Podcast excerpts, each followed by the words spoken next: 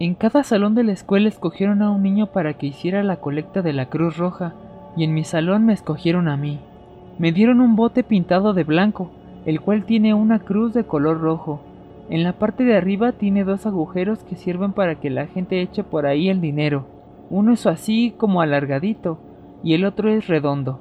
Lo curioso es que el agujero alargadito es para las monedas, que son redondas, y el redondo para los billetes, que son alargaditos. Pero resulta que no es nada fácil eso de pedirle dinero a la gente. La chilindrina, por ejemplo, dijo que ella ya había dado. Yo le pregunté que cuánto, y ella me contestó que el año pasado. Entonces yo le dije que era necesario colaborar todos los años, ya que todos los años hay atropellados, accidentes de tránsito y todo eso. Pero la chilindrina me dijo que ella qué culpa tenía. Finalmente, sin mucho entusiasmo que digamos, aceptó echar una moneda. Yo no pude ver de a cómo era, pero ella me dijo que había sido de cinco pesos. Sin embargo, para mí que sonó como si hubiera sido de cincuenta centavos. Pero la chilindrina al menos puso algo, a diferencia de la Popis, que no puso nada. Y encima de todo hasta quiso hacer un chiste, pues cuando le pregunté que si ella ya había puesto, la Popis me dijo que ni que fuera gallina. Yo le aclaré que se trataba de poner dinero, pero la Popis me dijo que no tenía ni cinco centavos. Entonces la chilindrina me dijo que algunas personas, en vez de dar dinero, dan sangre, la cual es útil porque en los accidentes hay mucha gente que pierde sangre. A esto la Popis dijo que si la gente pierde las cosas es por no fijarse dónde las dejan, pero la chilindrina le explicó que lo que pasa es que a la gente se le chispa la sangre por las heridas que sufren en los accidentes y que luego se los llevan al hospital de la Cruz Roja, donde los vuelven a rellenar de sangre. La Popis le dijo que ya había entendido y que no podía dar dinero, pero que sí podía dar sangre. Pero la verdad es que la muy inmensa no había entendido nada pues luego dijo que teníamos que esperar a que mataran a la gallina, y cuando yo le pregunté que a cuál gallina, ella me contestó que estaba hablando de una gallina que había comprado su tía Florinda la semana pasada. O sea que la muy mensa estaba pensando que podía colaborar con sangre de gallina, sin tomar en cuenta que a los seres humanos solamente se vale rellenarlos con sangre de otros seres humanos. Entonces la Popis preguntó que ella de dónde podía sacar esa clase de sangre, y la chilindrina le dijo de tus narices. Y la misma chilindrina le ayudó dándole un catorrazo. Lo malo fue que la Popis no pudo colaborar donando esa sangre, pues la muy inmensa se fue corriendo rumbo a su casa, diciendo que iba a acusar a la chilindrina con su tía Florinda. Entonces llegó ñoño, el cual sí colaboró con un billete de 20 pesos para la Cruz Roja. A mí me consta la cantidad porque vi el billete con mis propios ojos. Además, el mismo ñoño nos dijo claramente que colaboraba con 20 pesos, sabiendo que alguna vez podría suceder que él sufriera un accidente y que lo tuvieran que llevar a la Cruz Roja.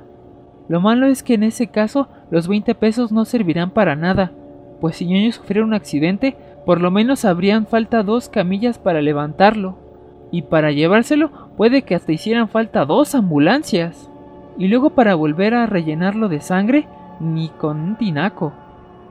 Yo estaba pensando en todo eso cuando salió Kiko de su casa, seguido por la Popis. Los dos venían muy decididos, pues la Popis había ido con el chisme de que la chilindrina le había dado un catorrazo en las narices. Y yo hasta pensé que Kiko le iba a pegar a la chilindrina, pero no, me pegó a mí. ñoño me ayudó a levantarme, pero cuando busqué a Kiko, el muy cobarde ya había pegado a la carrera. Entonces la chilindrina se dio cuenta de que yo estaba muy enojado y me dijo que me calmara. Luego como queriendo cambiar la conversación, me preguntó que si yo ya había dado algo a la Cruz Roja. Yo le respondí que no había dado nada, pero que pensaba mandarle algo.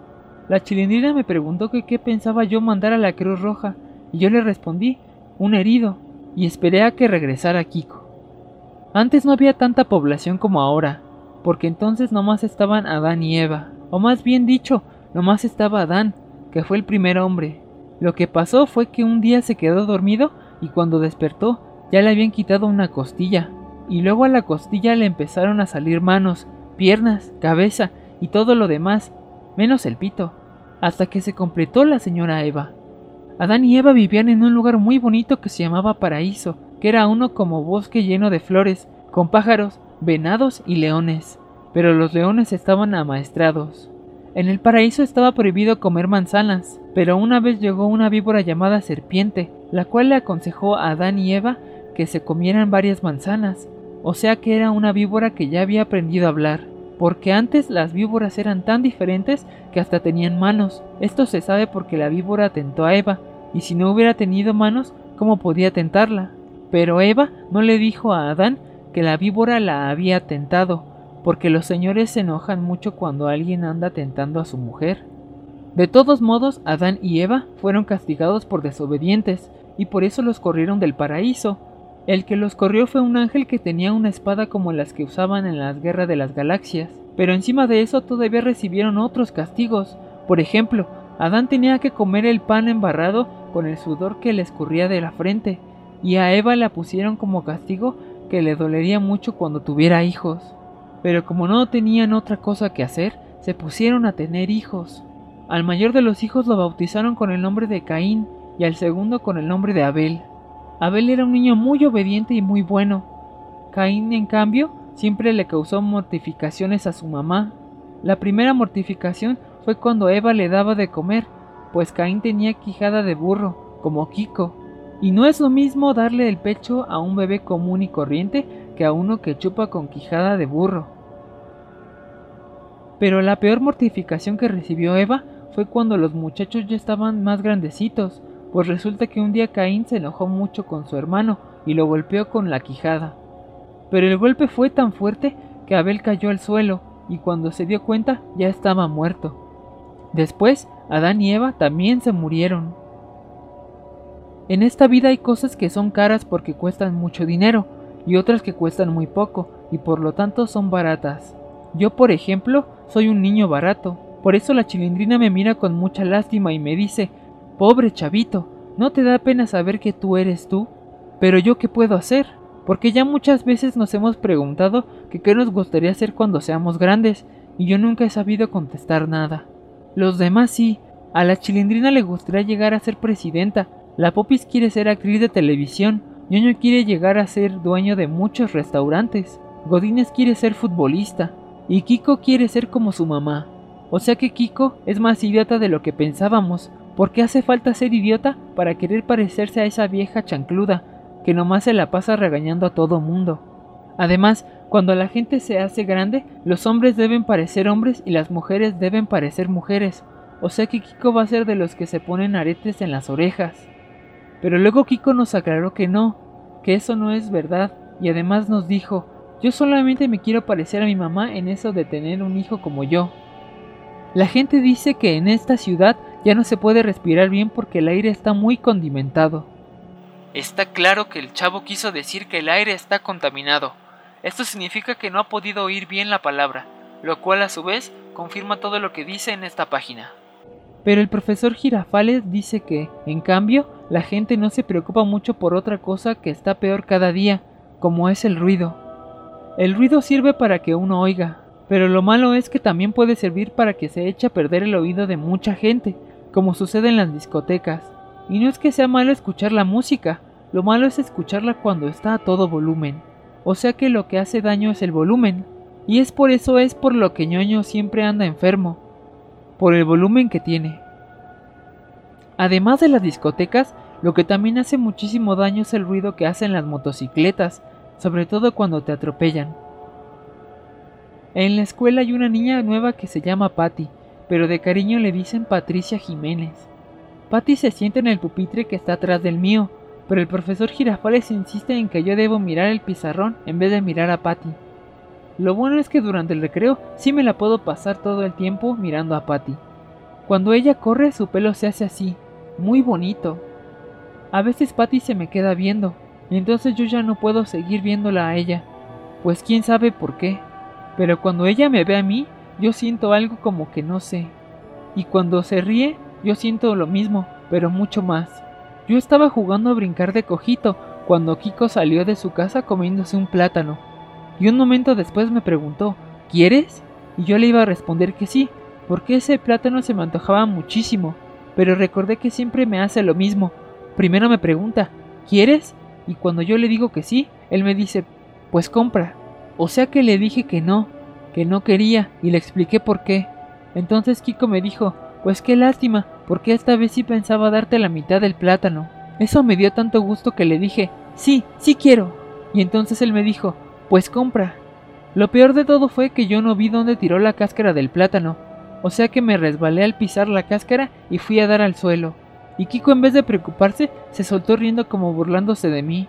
Entonces yo le rajé dos trancazos en sus cachetes de marrana flaca, y al instante se puso a llorar, recargándose en la pared. Lo malo es que Kiko llora como si estuviera haciendo gárgaras con agua de cañería, y lo hace con tanto ruido que se oye en toda la vecindad. Por eso Rondamón hasta salió de su casa para averiguar qué sucedía.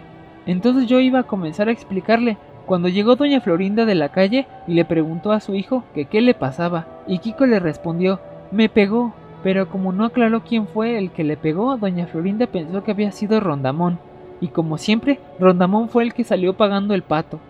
Luego doña Florinda le dijo a Kiko, ven tesoro, no te juntes con esta chusma. Entonces Kiko le dijo a Rondamón, chusma, chusma. Después Kiko y su mamá se metieron a su casa. Pero a Rondamón le dio tanto coraje que azotó su sombrero contra el suelo.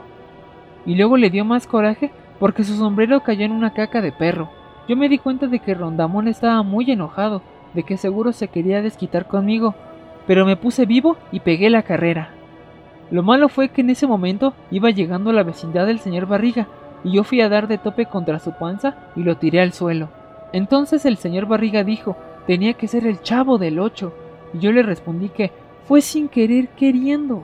Pero él contestó que siempre pasaba lo mismo, que yo siempre lo recibía con un golpe cuando él llegaba a la vecindad, y que siempre le decía, fue sin querer queriendo. Entonces yo le dije que estábamos a mano, porque él repetía también siempre lo mismo, tenía que ser el chavo del ocho. Hoy en la mañana, durante el recreo, Patty llegó por detrás de mí, me tapó los ojos con las manos y me dijo, adivina quién soy. Y yo supe que era Patty porque es la única que tiene una voz que se siente bonita cuando la oyes. Pero no le pude decir nada porque empecé a sentir unas como cosquillas. Luego la chilindrina también llegó por atrás de mí, me tapó los ojos con las manos y me dijo, adivina quién soy, como si no fuera yo a reconocer a la muy mensa. Entonces la chilindrina le quitó unos caramelos a Patty y Patty se quedó llorando. Y yo también sentí unas como ganas de llorar, pero me aguanté. Mejor fui y le quité los caramelos a la chilindrina y se los devolví a Patty. Entonces fue la chilindrina quien se puso a llorar. A mí me da mucho coraje oír llorar a la chilindrina, porque siempre llora como si la estuvieran matando, y con esos gritos uno hasta se queda sordo. ¿Qué diferencia con Patty, que cuando llora nomás se hace un ruidito así, muy quedito, y los ojitos se le ponen así, como mojaditos, y hasta brillan más. Finalmente yo también lloré, porque la chilindrina me dio una pedrada en la cabeza. Si alguna vez me sacara yo la lotería, lo primerito que me gustaría hacer sería invitarme a comer. Porque en esta vida lo más importante es comer. Porque si no comes, te mueres. Y si te mueres, ¿a qué horas comes? Y si no vas a comer, ¿para qué te mueres? Y por eso es mejor comer que morirse. Por cierto que el profesor Girafales dice que el intestino de las personas mide como 6 metros de largo pero a mí me ha tocado tan poca comida que por lo menos debo tener como dos o tres metros de intestino sin estrenar. Y no estoy muy seguro, pero creo que la última vez que mastiqué un pedazo de carne fue cuando me mordí la lengua. Una vez me puse tan malo que me llevaron a un hospital muy bonito, donde las enfermeras se llaman monjas y eran tan buenas que me daban de comer tres veces al día. Pero lo malo fue que nomás estuve enfermo cuatro días y luego ya me alivié. Ahora estoy esperando que otra vez me vuelva a poner malo, para que otra vez pueda comer tres veces al día. Ayer fue cumpleaños de Patty, yo no lo sabía, pero lo supe cuando ñoño llegó y le dio un regalo. Entonces Patty le dio un beso a ñoño. Un día de estos voy a agarrar a ñoño y le voy a romper todo lo que se llama cara.